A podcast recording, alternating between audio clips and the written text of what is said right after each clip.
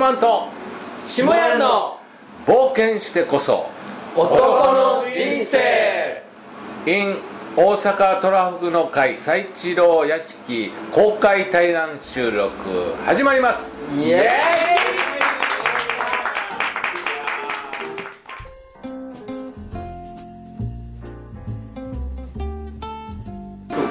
俺でも養子にしね。あそうなんですか？そうで俺はねまあ1曲だけ「宇宙の下屋」っていうオリジナル曲誰か下浜作ってくれたんやけど後で歌うけど。俺自身はオリジナル曲作ったこともないしずっと全部コピー曲だったよあそうなんですね。コピー曲を昔の自分が青春時代の歌うとで僕らみたいな同世代の人が懐かしいでしょ。昔思い出すやんか。ユーミンの「あの日に帰りたい」とかチューリップの「心の旅」とか福山雅治の「スコール」とか尾崎豊の「I love you」とかそういう有名な昔のねフォークとかユーミンの夏メロンをねコピーで歌うと昔のあ自分を思い出す言ってこうみんなが喜んでくれるやん。そのためにコピーをやってる。で俺がそういうあのオリジナル曲作ったって上手な曲作られへんし感動させる曲も作られへんし。中途半端やからそれよりもコピー曲でみんなをこう和ませるというかまああの徳永英明のこうコピー CD とかあるやんかああいう人の曲をカバーで歌ってで自分らしさで歌ううそういうスタイルでやるからみんなと一緒に歌えるみたいな。あそうですね。だから自分が一人で歌うだけじゃなくて、これ1番歌うから2番な3番なっていうなんから僕が演奏するから一緒に入っていいみたいな、だからみんなで一緒にライブできる、これは僕のトークトライブのスタイル。なるほど。お好み焼きもみんなで食べよう。みたいなだから音楽もみんなで一人が歌って一人があの演奏してそれをみんなで聴くっていうのもありやけどそれをみんなで共有してみんなで、じゃあお前ちょっとカホンやれや。じゃあお前タンバリンな、で自分なんかカスタネットとかやっとけみたいな。じゃあみんなでセッションできるでしょ。そんな感じであのコピー曲ってのは知ってるし。そういうスタイルで僕はあのライブで歌ってるし。なんか何にしろでも巻き込んでいきますね下屋はみんなで楽しむねハワイもそうですしあらゆることに でもでもそうですしねチンピラ手が巻き込むのかないの竜巻や俺トルネード理論で言いましたねトルネード理論すごいトルネード理論なんか文句言うたら聞いたことないすごい巻き込む。巻き込まれるぞチ ンピラっすねガンつけたら巻き込むぞ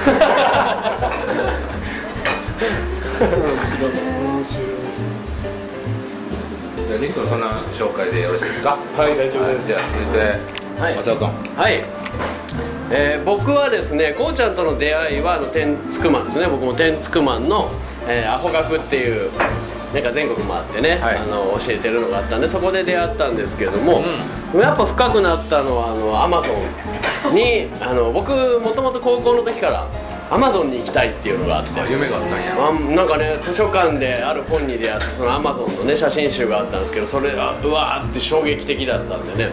なんかみ表紙を見た瞬間涙がなんかわーって出てくるようなことがあって初めてそんな体験は初めてだったんですけどじゃあ30歳までにアマゾンに行こうっていうのをなんとなく決めたんですよね。はだったんですけども30歳になってで自分が全然そこに動いてないなっていう自分に気づいて全然アマゾン見えへんっていうふうにもう社会に30流されてたんや。そうですねその時は行きたい仕事してたの？その時はねその時は何してたっけな？普通にフリーターかなんかだったんちゃいますかね。別に何もやってないよ。会社員でやるとかそんなんじゃなくて。じゃなかったですね。僕ずっと音楽やってて音楽やるきっかけも実はあのアマゾン行ったらじゃあ原住民の人たちとどうやってコミュニケーション取ったらええねんって思った時になんとか俗語なんですよね。なんでもう習いようがないと。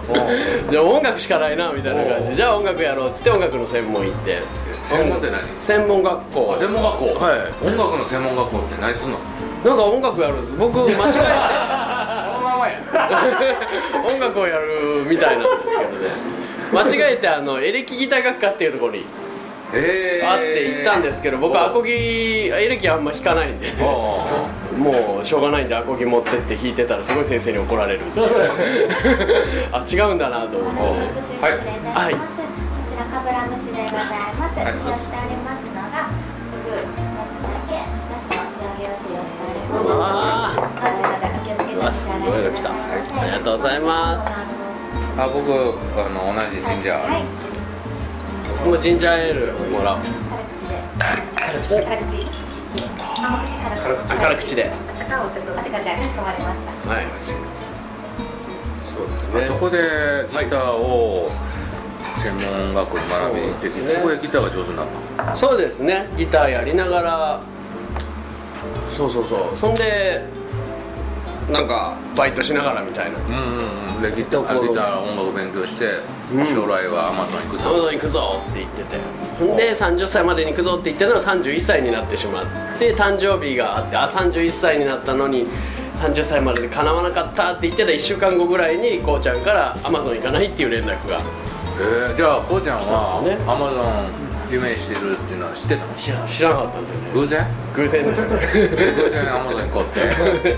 こうちゃん勝手になんかこうちゃんはね毎回毎回その時前そのサハラか。サハラマラソンっていうのにあマラソンもね聞いた聞いた。数ヶ月前に。え半年前？あその時はもうちょっと前1ヶ月1ヶ月か2ヶ月。そうかその1ヶ月ぐらい前にそれに挑戦して、で次はアマゾンってかなんかようわからんけど決めてて。へでなんかねそういう連絡が来たんでアマゾンって言われたって思ってそうえだあわこれ言われなかったらもう一生のうちでね。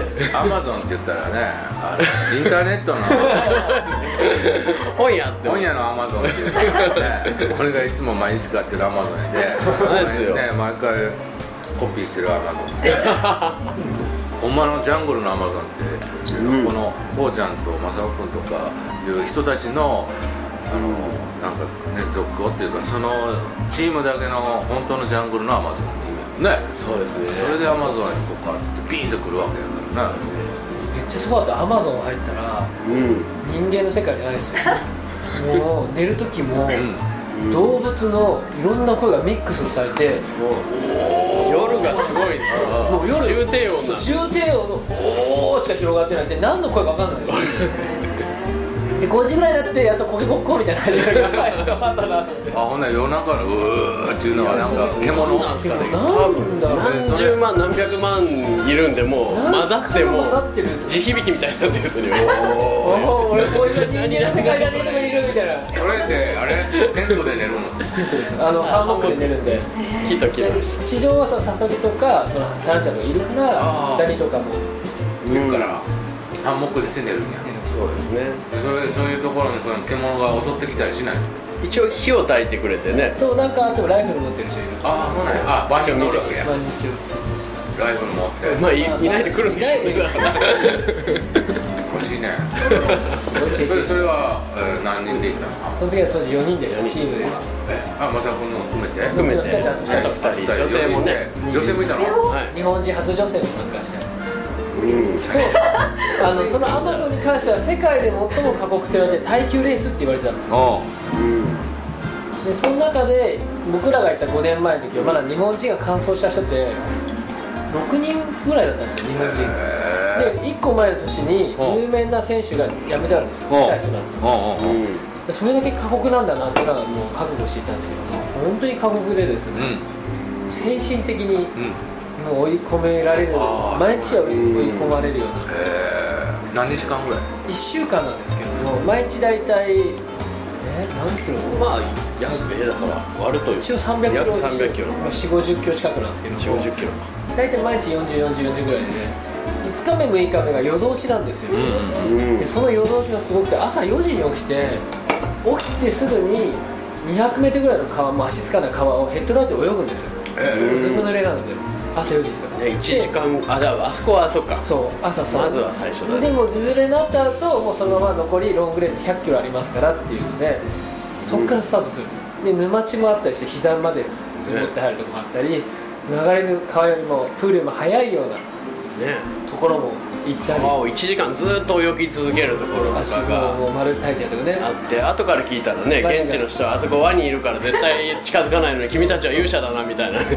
そんな知らんし。っていうワニが俺川の中入ってもよく泳ぎ続ける。恐ろしい。恐ろしいめちゃくちゃあの泳げないです実はもう倒木が見えないですもう濁ってるんでこう杖でもうぶつけてよじ登るかくぐるかの繰り返あしいやあれはいい経験しましたねーワニで食え壊れんかってよかったね。弱かったですね。本当ラッキーでした。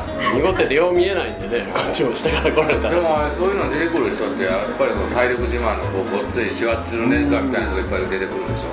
やっぱなんか元自衛隊系とかもう本当プロの米人とか軍の人とかいましたね。トライアスロン出てたとかそうですそうです。マラソン走ってたとかそういうこう系の人が出る中で2人素人やんそうです。素人4人ともでせっかくアマアマゾン行くならなんか面白い格好をしようって。言って、アマゾンって言ったら当時アバターしかイメージなくて。それで全身のアバターの衣装でいたんですよ。全身タイツ全身でアバターです、そしたらあの正雄だけねその防寒着がなくて薄くて寒かったんで、いつもハンモックに寝て寝る時の格好があのアバターの格好してるんですよ。あ朝起きたらアバターの格好出てくるんですよ。あでそのアバターの格好で焚き火をこう火に当たってるのがなんかめちゃくちゃ面白くてね一人だけ浮い完璧に浮いてるんですよ。そういうのが懐かしかったねある意味馴染んでるね。馴染んでたね。でねうちらはやっぱあの体力はそこまでないんでじゃあメンタルを鍛えなきゃいけないって言って「ワンピースって漫画があるんですよ。あれを全巻持って行って。当時70何巻そうそう重たいのに重たいのをね持って行ってわーっつってみんなに並べて。まああのレース中にはあれなんですけどレース始まる前とかみんなでこう読んでアバターとか着てそんで大道芸の道具とか持ってっていろいろやってたら海外の選手があのジャパンのチームやばいぞっつって。あいつらはみんな一生懸命用意してるの遊んでるぞっつって。ものすごいやつらが来たみたいな感じ余裕だあいつらはプロ集団みたいななんか。すごいね勝手に勘違いする。いやほんなら他の海外の真面目にあの真面目に。一生懸命こう。取り組んでる中で漫画読んでるやつもなんかジャパンはちょっとおかしいぞ。あおかしいぞ。とへ正雄はあれなんジャグリングなんじゃないディアボロ。ディアボロっていうなんか芸があれを持ってなんか子供たちにこう披露してる。中国語まで。スタート前に。ねなんか喜んでもらおうと思って持ってった。んですすごいね。途中で重かったんで現地の子にあげましたけど。これいらないなと思って。4日目ぐらい。いその荷物を飛行機に乗せて運んでレースまで持って行って。そんなん漫画の本って普通そんなん70冊とかやったら。めちゃめちゃ重いです。あれ背中で稼ぐわけ？あレース前にはもうまあ預けたんですけどそこまで持ってたネタ的に面白いから。キャンプ地までは。アマゾンにワンピース全巻持ってた日本人まずいないだろうねねそんなことしながらそういうことをしたんですねねすごいねレースでいやだって蜂にも刺されたし。こんちゃんもね。開始5分ぐらいでもう蜂に刺されてたかった。なんかし本当にスタートしてすぐに他どっかの選手が倒れてるんですよ沼地で。倒れて動けなくな動けなくなってみんなどうしてか分かんないどうしたのってな。んかなんか分かんないけどドクター呼びに行ってねもう。なんかここ危ないみたいなここ蜂がいるみたいな感じで聞こえて。結局その人はあのアナフィラキショックでその自分でその対処法を持ってたんで後で。元気になったんですけど、はいはい。そんな風なところでスタートしてすぐにそうなってる人がいるからどうしようと思って慎重に行ったら結局僕もブツってすブツって落とした感じでえ。ー、そんな大きい蜂なの？いや見えなかったんですけどもう痛かったんですよ。とにかく痛くてですね。何に刺されたか分かんなかったんですけども。え。ーしびれたんや。そうですね。もうずーっと痛くて。でも結局それでもう行くしかない。ドクターに見てもらえるわけもだって来るわけもないなここには。と思ってああいうドクターが。なるほど。そんなめちゃくちゃなのを一緒にね体験してうんうん。その後に次のレース、次の次のレースか、レースでいうとアタカマ砂漠って標高にあれ3200 3200か。あメートルの高地にある砂漠があるんですよね、はい夜はマイナス3度とかまでで昼はプラス40度ぐらいまはで行くっていうそんで空気があの富士山の8合目ぐらいのあ高度になるんで空気がめっちゃ薄いっていう。ところの砂漠に挑戦してそれをあのね今度は映画を撮りたいってこうちゃんが言い出したんでね。ここでも挑戦なんですけど。僕大丈夫かな？ご説明が。うんそれ映画を撮りたいって言い出して僕も映像はその当時全然よく分かってなかったんで。今でもよく分かってないですけどね。あのじゃあなんか映画自体もよく見たことないのでじゃあだったらなんか分かってないんでねやろうって言われたんでじゃあやろうよっていうノリで行かせてもらってすいませんなんか。申し訳ない。こちらふぐ寿司でございます。になっておりますのが塩麹と醤油